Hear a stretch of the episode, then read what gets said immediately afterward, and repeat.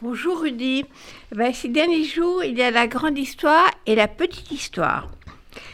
Et les mêmes mensonges et manipulations de l'histoire. La grande, c'est le monde qui voit Poutine avaler encore un morceau d'Europe qui, pense-t-il, lui appartient, puisque, dit-il, l'Ukraine n'existe pas, ce pays n'est qu'une création illégitime des bolcheviks, il a le droit, lui, Vladimir Poutine, de reconstruire l'empire russe du passé. Il répète sans rire, contre toute réalité, que le danger et l'agresseur, c'est l'OTAN, qui n'a pourtant rien fait. Bombardement en Syrie, guerre en Géorgie et Moldavie, et maintenant l'armée russe massée à la frontière de l'Ukraine. Et pourquoi? Pour maintenir la paix, dit Poutine. Ces soldats vont envahir le Donbass pour protéger les populations menacées de génocide. Génocide carrément, le mot est lâché. Au Donbass, ce serait un peuple menacé d'extermination, comme dans le génocide des Arméniens, des Juifs et des Tutsis, par exemple. Manipulation de l'histoire et mensonge en direct, donc. Ce même week-end, la très petite histoire reproduit en écho les mêmes manipulations et mensonges.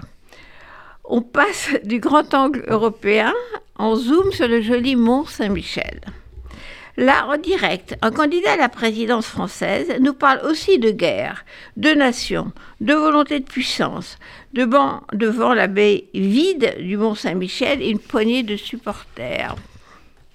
Ce serait complètement grotesque si l'homme n'avait doublé, les, doublé les autres candidats pour s'installer à deuxième place dans la course à la présidence.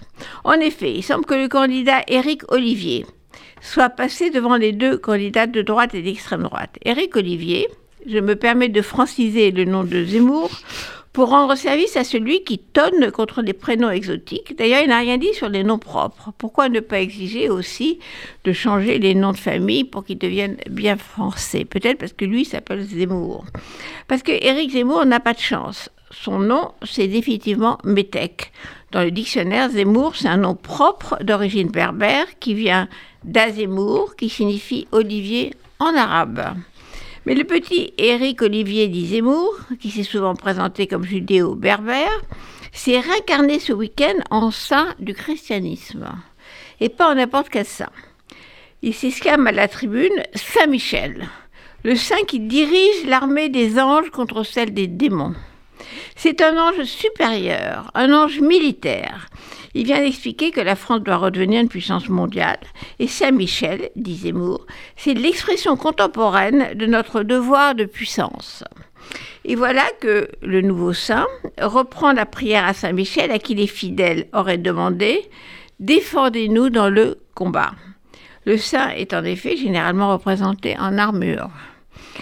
La sémiologue Cécile Alduy, qui vient de sortir un livre passionnant, La langue de Zemmour, constate que le mot guerre est le troisième mot le plus utilisé dans les livres de Zemmour, qui nous annonce d'ailleurs une prochaine, je cite, guerre civile qui vient.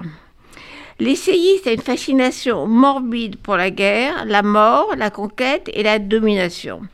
Alors, le, le, tsar Poutine et le polémiste Zemmour ont en commun ces pulsions ces pulsions guerrières, la, la manipulation de l'histoire, la volonté de puissance, le mensonge. Alors c'est normal qu'ils s'aiment.